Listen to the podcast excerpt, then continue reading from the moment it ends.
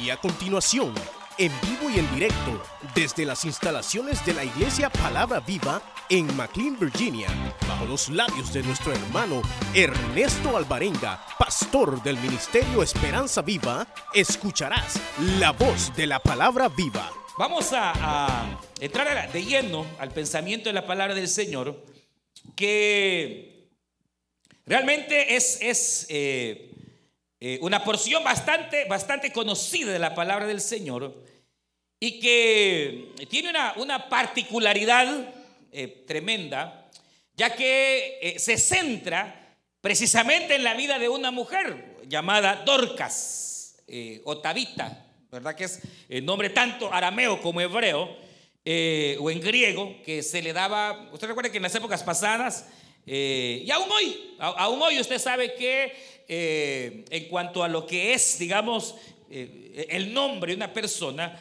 este nombre tiene diferentes eh, traducciones. A usted, allá en El Salvador le llamaban Juan, aquí le dicen John, pero es lo mismo, o el mismo, ¿verdad? Entonces, este, igual acá, en aquella época, era el mismo nombre con dos traducciones, la traducción griega y la traducción aramea del nombre de esta mujer a quien vamos a, llamar, de hecho, bajo su nombre griego, que era, era Dorcas. Ahora, cuando, hermanos, se habla de esta mujer, hay una particularidad, como le decía al principio, que básicamente es la única mujer en toda la escritura a quien se le da el nombre de discípula. No hay otra. Es la única. Es decir, hubo discípulos, pero discípulas solo hay una, y es esta. Eh, ni, a María Magdalena, ni, ni a Priscila, que fue una mujer tremenda, o las mujeres que acompañaron a Pablo en el ministerio, a ninguna se le da el nombre de discípula. Hay diaconisas, sí, en la Biblia aparecen varias servidoras, varias mujeres ministradoras, aparecen varias mujeres que sirvieron al Señor, pero discípulas, solo ella. A ella se le da el nombre de discípula. Y obviamente esto implica que era realmente una mujer cristiana, pero cristiana verdadera. Es decir, al Señor lo seguía mucha gente, pero eran pocos los discípulos que lo seguían. Por ejemplo, cuando el Señor resucitó, usted sabe que dice la Escritura, 1 Corintios capítulo 15, que el Señor se le presentó a más de 500 personas para eh, testificarles que Él había resucitado. Pero de esos 500 discípulos eran 120. Porque cuando el Señor eh, muere, los, estos 500 salieron corriendo, salieron huyendo, pero eran de Cristo, eran seguidores. Pero discípulos eran solo 120, porque casi siempre el discípulo es fiel. Ese no anda cambiando de iglesia.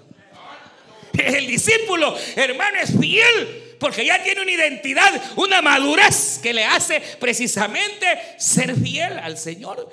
Hermano, probablemente otros se fueron, de hecho huyeron, pero 120 quedan en el aposento alto y ahí están esperando la promesa. Y cuando vino el Espíritu Santo, no vino sobre aquellos 500 a quienes el Señor se les apareció, sino que vino sobre los 120. Entonces, eh, eh, obviamente, eh, a lo que quiero llegar es que, por eso el Señor realmente cuando dio la gran comisión, Él dijo estas palabras, vayan y hagan discípulos. Él no habló de seguidores únicamente. No habló, hermanos, de, de, de qué, de, de conversos. Vayan y hagan, conviertan al mundo entero. No. Porque hay conversiones que son falsas. Hay conversiones que son eh, a media, digámoslo pues. Pero, para llegar a ser discípulo hay que realmente haber sido un hombre y una mujer convertido.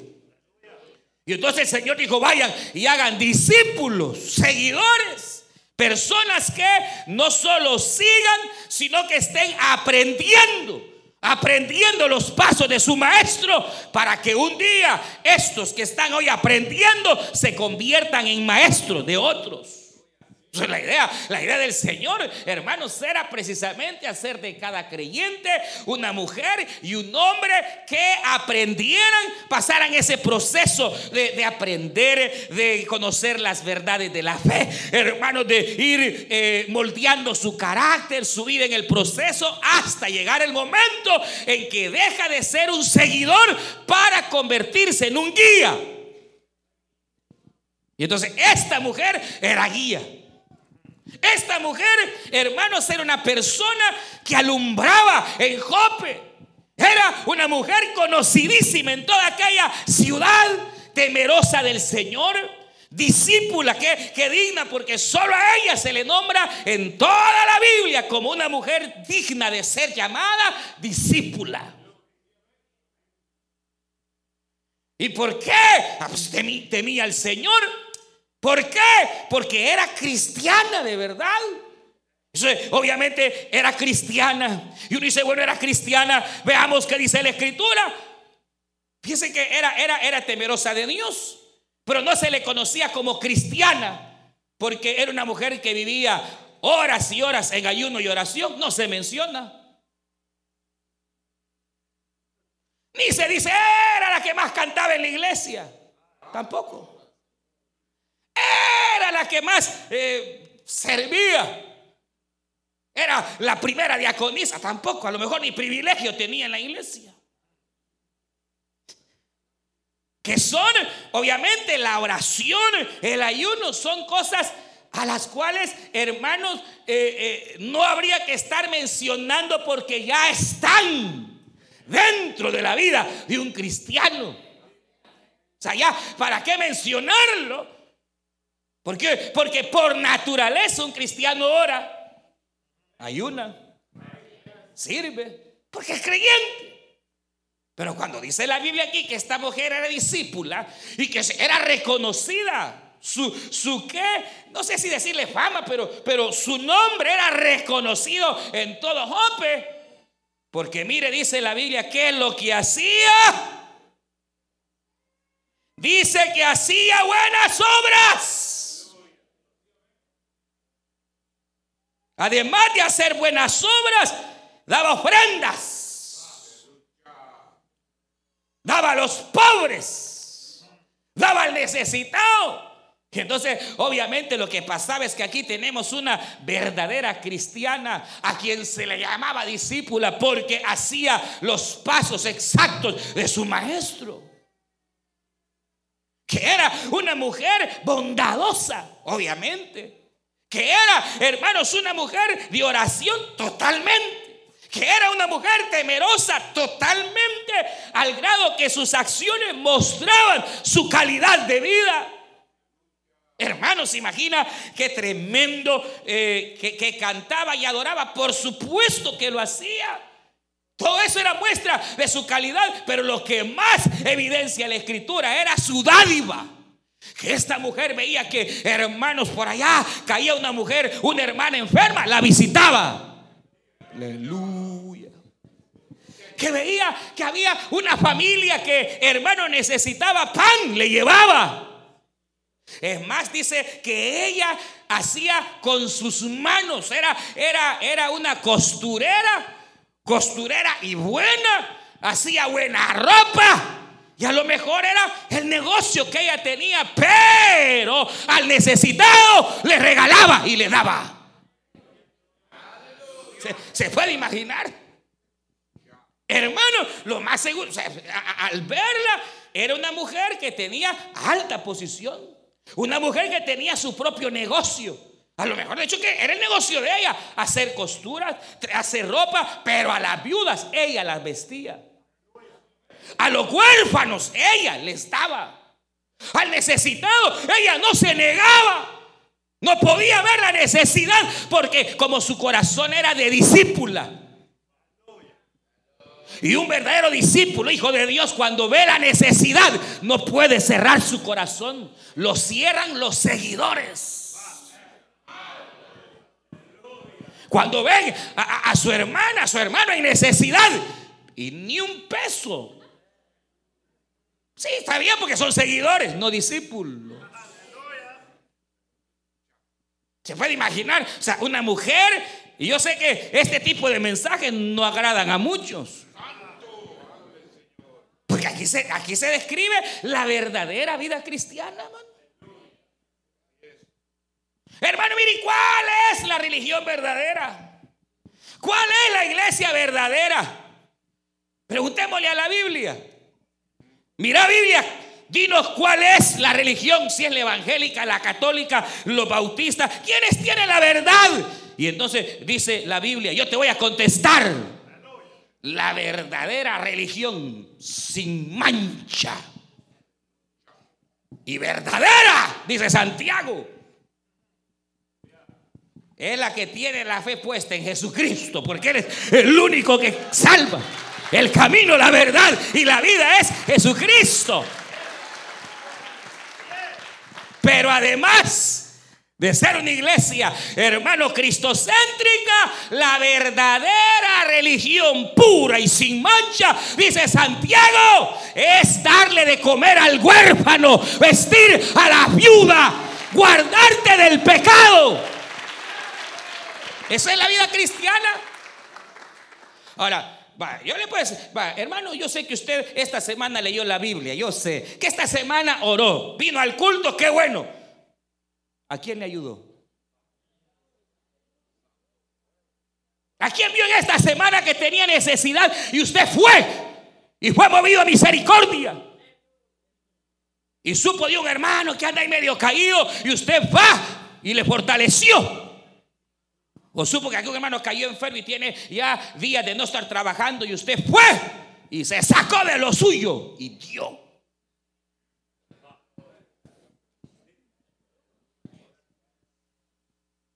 Y allá también.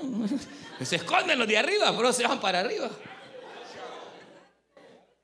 Porque la, mire, la verdadera vida cristiana es esa. Es esa. Y mire, le voy a decir algo. La Biblia dice al que te pide, dale. Y tenemos que dar, como dice el dicho, hace el bien sin ver a quién.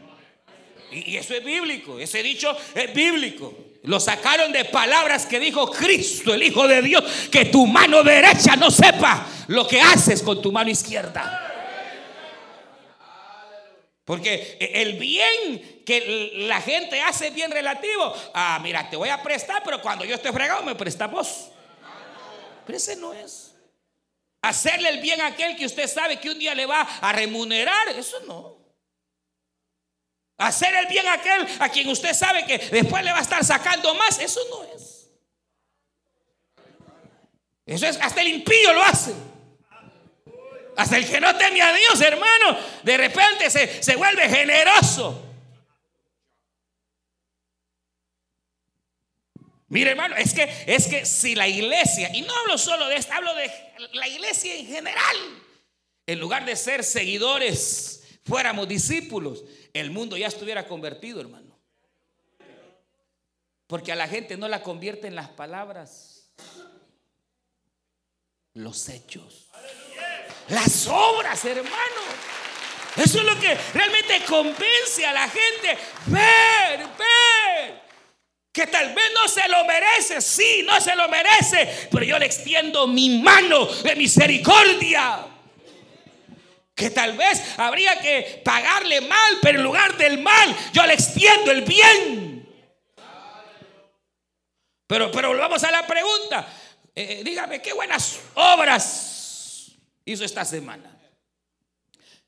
las buenas obras no van a salvar a nadie. Porque también, por ejemplo, recuerde Cornelio. Cornelio, hermano, ser un hombre, dice la Biblia, temía a Dios. Mire, ofrendaba, le daba a los pobres, pero no era salvo. Y era generoso tan, ese no daba con miseria. Cuando iba a la iglesia daba de tal manera. No lo digo yo, no lo digo yo. Lo dice la palabra del Señor en el capítulo 10 de los Hechos de los Apóstoles. Que sus ofrendas llegaron hasta el trono de Dios. No, lo digo, mire, no, yo, aquí está. A mí me ve mal, no, hombre. Si quiere vea mal la palabra, pero la palabra ahí está. Mire, dice capítulo número 10.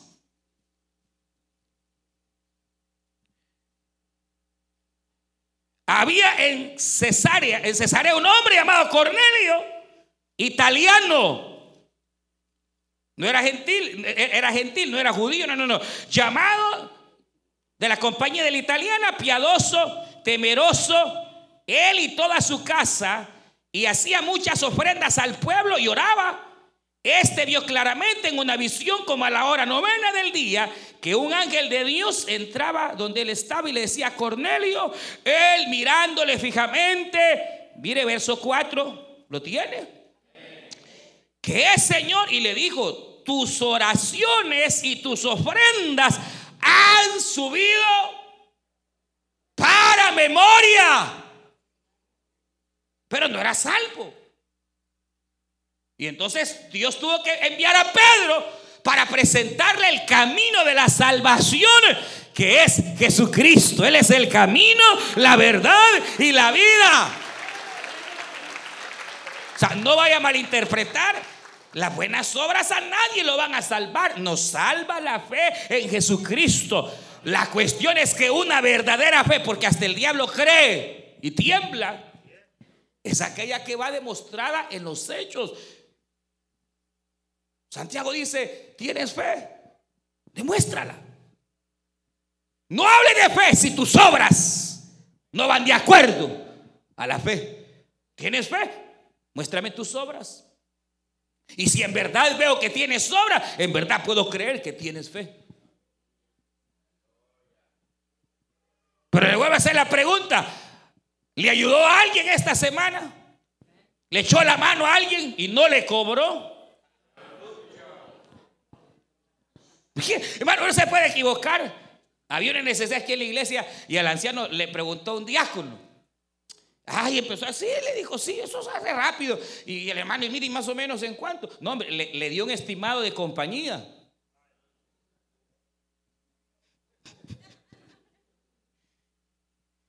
Y, un día un hermano que no es diácono, dice, no es líder. Viene, es miembro. Y de repente vi una necesidad. Si un día hasta me asustó que andaba en la tarde y, él y, oía ruidos y que era, estaba reparando lo que estaba dañado. Nadie le dijo andar. Y no crea que tiró la factura. Hasta el material puso. Y no es líder. No es diácono. Y cuando yo le dije, hermano, y este, y, cómo va a ser? ¿Cómo que cómo va a ser? Me dijo, no me ofenda, me dijo. Si es de la casa del Señor, ¿cómo voy a cobrarme?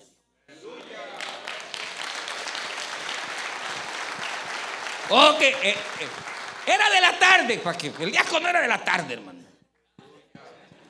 Hermano, no era ni de aquí, era de, hay otro, de la China. Pero qué tremendo que ahí es donde se ve la calidad de vida cristiana al punto de llamarle discípula. Era sus acciones. Estaba llena de misericordia. Daba. Y entonces dice la Biblia que a esta mujer temerosa, piadosa, verdadera cristiana, discípula del Señor, se enferma.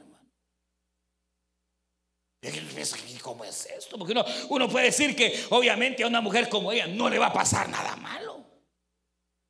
Y cuando yo veo esto, Señor, digo yo, si esta mujer que era tremendamente cristiana, discípula de verdad, se enferma y se muere. ¿Y usted? Y yo digo, qué tremendo. Si esta que no era mal hablada. Si esta que no tenía mal carácter. Si esta que, hermano, era temerosa al grado que cualquier necesidad allá iba a cubrirla. Y usted que se hace el... Y a esta, hermano, que, que siendo piadosa, temerosa, siendo una mujer dadivosa, siendo una mujer, se enferma y se muere. Mire, estamos vivos por la misericordia de Dios, hermano. Porque si a mujeres como esta tan fieles les pasan situaciones, ¿por qué reniega que le pase lo que le pasa? Si muchos de ustedes ni a, discípulo llega, pues. Y así reniega. No ofrenda. No diezma. Ve la necesidad del otro y se hace loco. Ve que aquel hermano se enfermó ni, ni a visitarlo fue. De los hijos que dejó en Guatemala ni se acuerda. Buscando otra mujer anda. Dios mío, dice uno. Hermano, y si, a mujeres de Dios como esta le, le pasa, hermanos, nosotros estamos vivos y respirando por la pura misericordia de Dios. Qué tremendo, hermano. Porque ¿qué quiere, ¿qué quiere decir? Que entonces las crisis, las situaciones difíciles van a venir a la vida, vendrán, vendrán. Vendrán, Dios no lo permita, pero, pero vendrán. Pero es diferente cuando la prueba le llega a un seguidor y cuando la prueba le llega a un discípulo. Porque cuando la prueba llega al discípulo, hermano, el discípulo puede, igual que aquellos tres hebreos, ser metido al horno de fuego. ¿Se acuerdan del horno de fuego, hermano? Los tres hebreos van a la cárcel, los meten en el horno. No eran, no eran pícaros, hermanos. No eran, no eran, no, no, eran hombres fieles de Dios. Eso no andaban haciendo nada malo. Por ser fieles a Dios, los meten a la cárcel los meten, hermanos, al horno de fuego. Eran hombres buenos, fieles, jóvenes de oración, jóvenes creyentes. No se contaminaban ni con nada que fuera del mundo. Pero aún así van a parar al, al, calabozo, van a parar inocentemente al horno de fuego. Pero cuando un discípulo va al horno de fuego, no se cae. No se va de la iglesia. Los seguidores en la prueba se caen, hermano. Los seguidores en la prueba, ¡parca, Señor, a mí! Y no ves todas las maldades que hace. ¿Por qué ya, Señor? Pero esto es que ni, ni, se lo merecía. Esta mujer que ni se lo merecía. Hermanos, entra en tal tribulación, se enfermó, va cayendo enferma, van a orar y Dios no oye la oración, no la sana. el seguidor, si Dios no le contesta, ¡ay, Señor bendito! Si Dios no le contesta, hermano, sus caprichos, Dios cuál. Pero el discípulo no. A veces al discípulo ora y parece que Dios no le contesta. Pero no es que no oiga. La Biblia dice que atento está el oído de Jehová a la oración de los suyos. Lo que pasa es que Él sabe. Él conoce todas las cosas. Cuando el discípulo entra al horno de fuego, hermanos, no se va a quemar. Porque cuando esté en la prueba, cuando esté en la crisis, en la dificultad, ahí estará siempre el cuarto semejante al Hijo del Hombre. Aleluya. Cuando el rey que esperaba oír los gritos y esperaba oír eh, eh, eh Nabucodonosor. ¿Qué pasa? Eh, ¿Por qué no hay gritos? Aquí no oigo nada. no se están quemando. Y entonces se asomaron y, el rey mismo dijo, ¿acaso no fueron tres los que echamos? Sí, mi rey, fueron tres, pero yo veo un cuarto semejante al Hijo de los Dioses. Era el Cristo de la gloria. Claro, pero, pero igual ella, ella muere. Pero como era una discípula, hermanos del Señor, el Señor sabía que su muerte no era para muerte eterna ni a una muerte temporal, sino que era para que el nombre de Jesucristo fuera exaltado en todo Jope, hermano. imagínense acá, viene, viene, viene eh, la mujer en la crisis, enferma, eh, casi como Lázaro, no oye la oración el Señor, ella muere. Y cualquiera puede decir, ¿qué pasó, Señor? No nos oíste. Y mire, estaba rodeada de discípulos. Menos mal que no estaba rodeada de carnales. Estaba rodeada de discípulos. Porque, ¿por qué leí yo, hermano, la, nueva versión internacional? Mire, esta Biblia me la regalaron hace poquito. Y, tiene las dos versiones al lado. Y entonces la nueva versión internacional dice algo que la otra no dice y es clave. Porque fíjense que por lo general cuando una persona se moría, lo primero que hacían era lavarla. Segundo, preparar su cuerpo embalsamarla, ponerla en la sala de abajo, no de arriba, sino que en la parte baja, porque ya se la llevaban.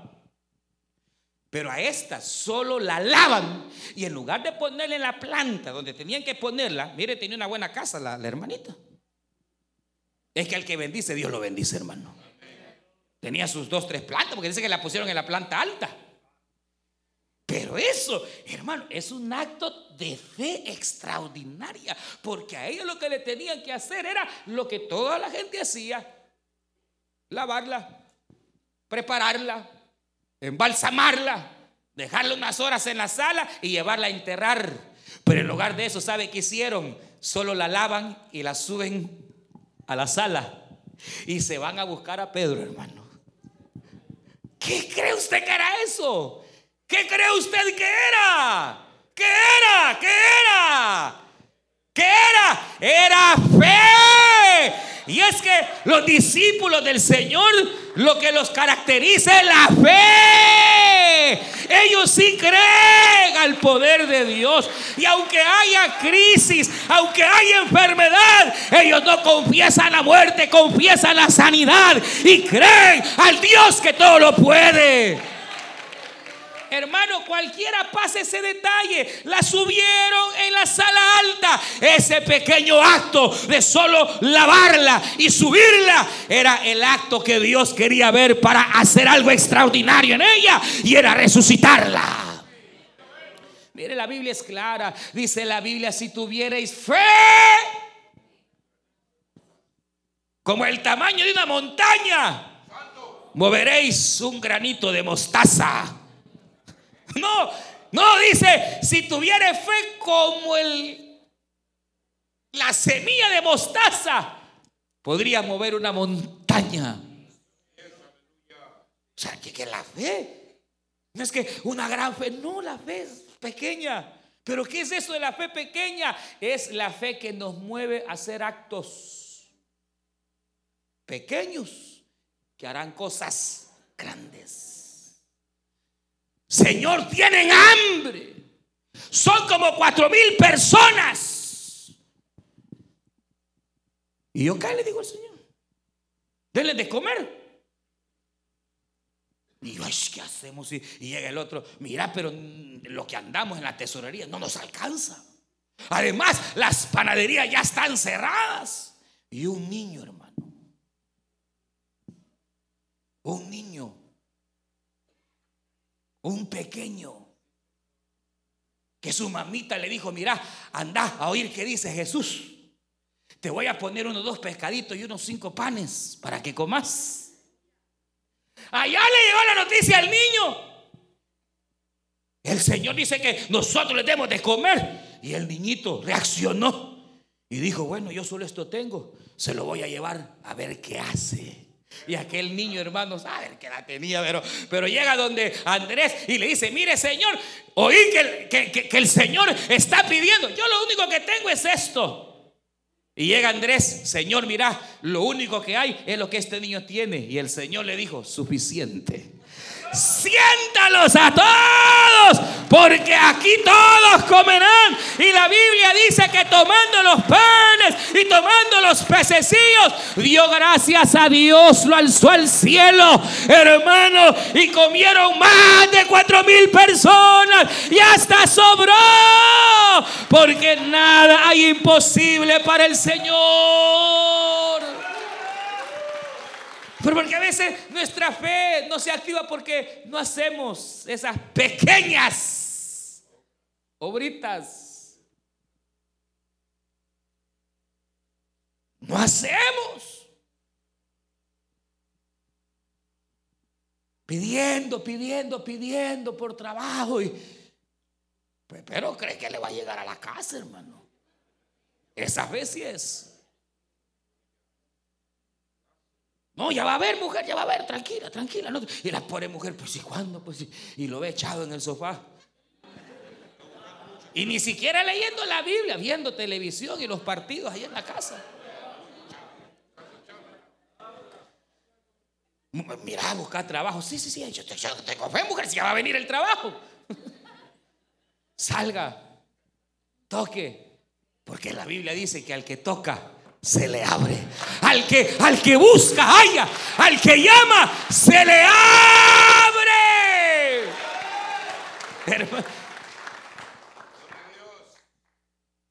Ahí está el varón soltero que le gusta aquella hermana que es soltera. Señor, dame, yo por esta te pido, Señor.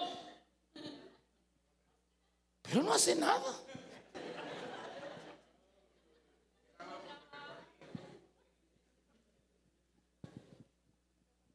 Hay que orar y esté soltero y, está joven, ore, ore. Y si hay una muchacha que le guste, ore, clámele al Señor, pero actúe. Haga algo. Compre alguna tarjetita. Algo, es una, una, una flor o algo, que sé yo, pero haga algo. ¿Y usted qué sabe? Lo, peor que puede pasar es que le digan no.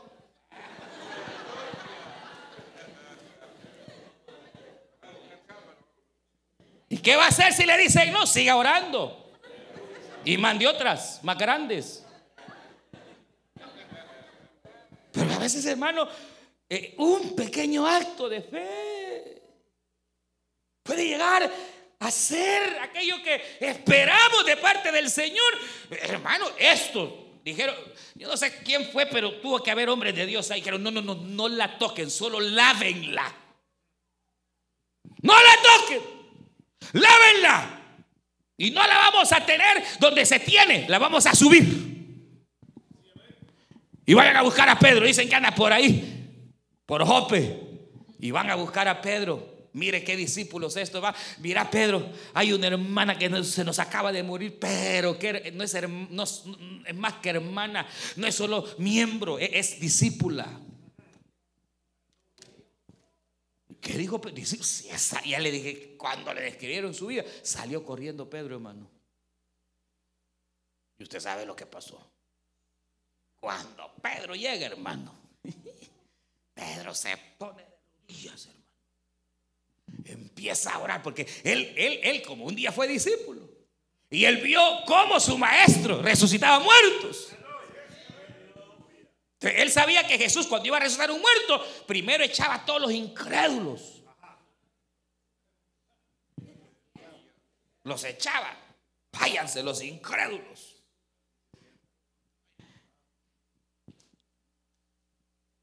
Pues a veces es así necesario, y entonces, mire hermano, saca a todos los incrédulos, se pone de rodillas y cuando Dios le dio la confirmación, se, se fue ante el cuerpo de Tabita y le dijo, Tabita, en el nombre de Jesús, levántate. Y aquella muerta resucitó, volvió a la vida pero hermano, se imagina hasta dónde la fe puede llegar, porque ahí no era la fe de Tabita, ya estaba muerta, era la fe de los varones y de las hermanas que estaban ahí. Era la vida y la calidad de vida que Tabita tenía. Fue el clamor de Pedro, pero también fue la calidad de vida. Allá te están pidiendo, le dijo el Señor. Y cuando vio el Señor el libro las memorias y vio toda la calidad de vida que tenía, entonces Dios dijo, no, no, no, no, no te toca. Pues sí, porque Tabita no era, no era una anciana. Si no, ahí dijera que era una mujer de edad avanzada o una, era una mujer de edad madura, joven, 30, 40 años, joven, entera. No era una anciana. El Señor va y tras la oración del siervo y la calidad de vida, nombre. Pedro clama y declara y la fe Qué tremendo, hermano, porque hay momentos en donde la persona puede ser que no tenga fe. Por ejemplo, aquel paralítico que le llevaron al Señor, ese no tenía fe, hermano. Era la fe de los cuatro que la llevaban. Era la convicción. Ellos decían, si te llevamos donde Jesús, Él te va a sanar. Si te llevamos, Él te va a levantar. Y aquel a lo mejor, está bien, pues llévenme. Pero él no tenía fe. Es más, era pecador. A causa de algún pecado que había cometido, estaba fregado. Saber si había sido mal marido. A saber, algo había hecho porque la causa de su enfermedad era un pecado. O estaba resentido, a lo mejor quizás que sé yo, la mujer lo engañó, se fue, quedó resentido. Pero algo, hermano, algo tenía. Pero era una raíz de pecado grande. Ese ni fe tenía. Y cuando llegan, ven, aquellos cuatro lo cargan, lo cargan, porque eran, lo cargan y van, y van. Y cuando ven que estaba llena la casa, se van al techo, rompen el techo y gracias a Dios que era la casa del Señor, hermano. Hubiera sido su casa, Dios cuarte. No todos hay anfitriones, pero de Dios. Todos los anfitriones son de Dios, hermano. Diga gloria a Dios. Dele palmas al Señor y de gracias por los anfitriones. No es fácil, no es fácil ser anfitrión. No es fácil. Se arruinan los muebles, la alfombra, pero el Señor va a recompensar. Al Señor le arruinan su casa, hermano, y, le, le, arruinan el techo y baja aquel paralítico. Y cuando cae el paralítico, el Señor inmediatamente le dice, tus pecados te son perdonados. ¿Y este quién es para perdonar pecados? Dijo la gente. Y el Señor que conoce los pensamientos le dice, ¿Acaso crees que es más fácil decir tus pecados son perdonados o levántate? Pues para que sepáis que el Hijo del Hombre tiene potestad en el cielo, en la tierra y en el infierno. A ti te digo, levántate, hermano, y al instante aquel fue sano. Pero ¿cuál fue la fe de aquellos? ¿Cuál fue el, acto de fe? Romper el techo, bajarlo. Fue un acto de locura pequeño, grande, pero eso fue lo que hizo que el poder de Dios se desatara. ¿Cuál fue el acto de fe aquí? Dejarla así nomás tranquila. No llamen al de la morgue, porque esto no está terminado. Aleluya. Siga creyendo. Ese matrimonio no está acabado. Siga creyendo. Ore al Señor. Y haga actos de fe. Aquella mujer, hermano, lloraba, quería un hijo. Hasta parecía ebria. El mismo sacerdote le dijo, mujer, pareces ebria. No, mi Señor, no estoy ebria. Hay angustia en mi alma porque deseo tener un hijo. Le he pedido al Señor porque soy estéril. Y entonces el sacerdote Elí, que ese ya ni oraba, hermano. Elías ni tenía palabra de Dios en su boca.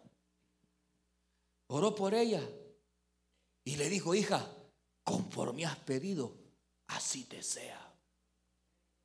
Y se fue aquella hermana.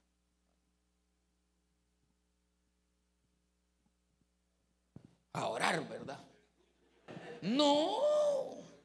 Se fue a bañar, se fue a poner, hermana, pero sexy. Pues sí, ¿qué crees? A orar. Si había orado. Ya había ayunado. Se fue a poner pero atractiva. Que cuando llegó el cana y la vio.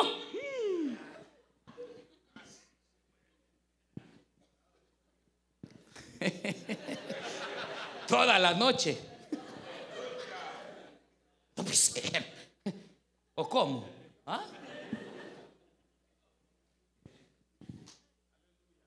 Y quedó embarazada. Usted cree que se fue a ayunar y toda desaliñada, sin bañarse, con la, boca? No. Si ni lo dejó llegar a la casa el varón.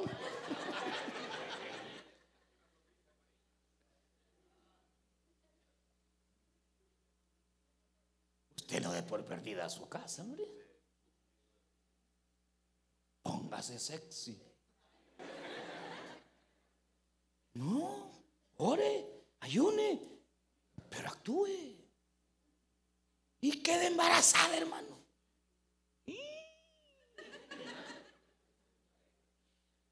Y como ella había prometido voto a Jehová, qué tremendo, hermano.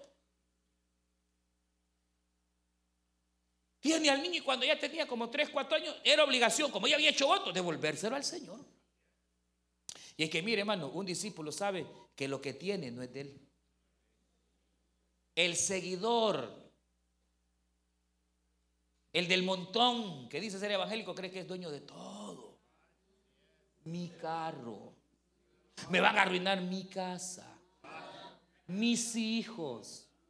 Mi mujer. No es suya. Por eso viven angustiadas, celosas. ¿Por qué creen que soy el marido? Su marido no es de ustedes. Ni es de otra tampoco, es del Señor. El discípulo sabe que nada tiene. El discípulo sabe que todo lo que tiene es del Señor. Él sabe que su casa es del Señor, su negocio es del Señor, su trabajo es del Señor, su mujer es de Dios, sus hijos son de Dios. Lo que tiene es de Dios. Que allá anda medio pando el marido, dígale, Señor, trata con él que es tuyo. Y aquel que es el dueño. Diga gloria a Dios, varón. Hermano, pero es que esa mujer era discípula. Y dijo, aquí está. Yo lo pedí en angustia. El Señor me contestó, pero yo lo prometí y se lo da. Y se fue. Pero como ella sabía que estaba sana, se fue a poner otra vez sexy. No, hombre, hermano. Si el Señor, ella dio uno y el Señor le dio cinco. Después de ser estéril, Jehová es bueno y Él da más allá de lo que pedimos y entendemos. Pero hay que actuar. Hay que creer. Hay que hacer lo que nos toca en fe. Que el Señor lo hará. Vamos a orar. Cierre sus ojos.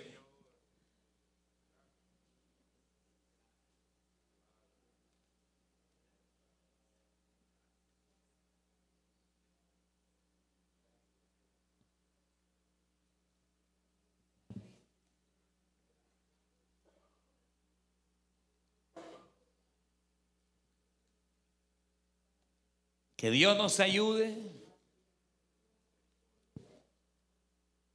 Vamos a ponernos en pie.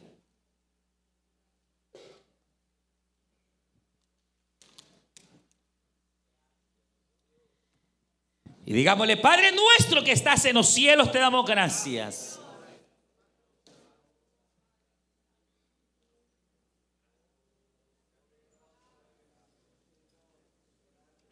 Padre, te rogamos, Señor, que tu palabra no vuelva vacía.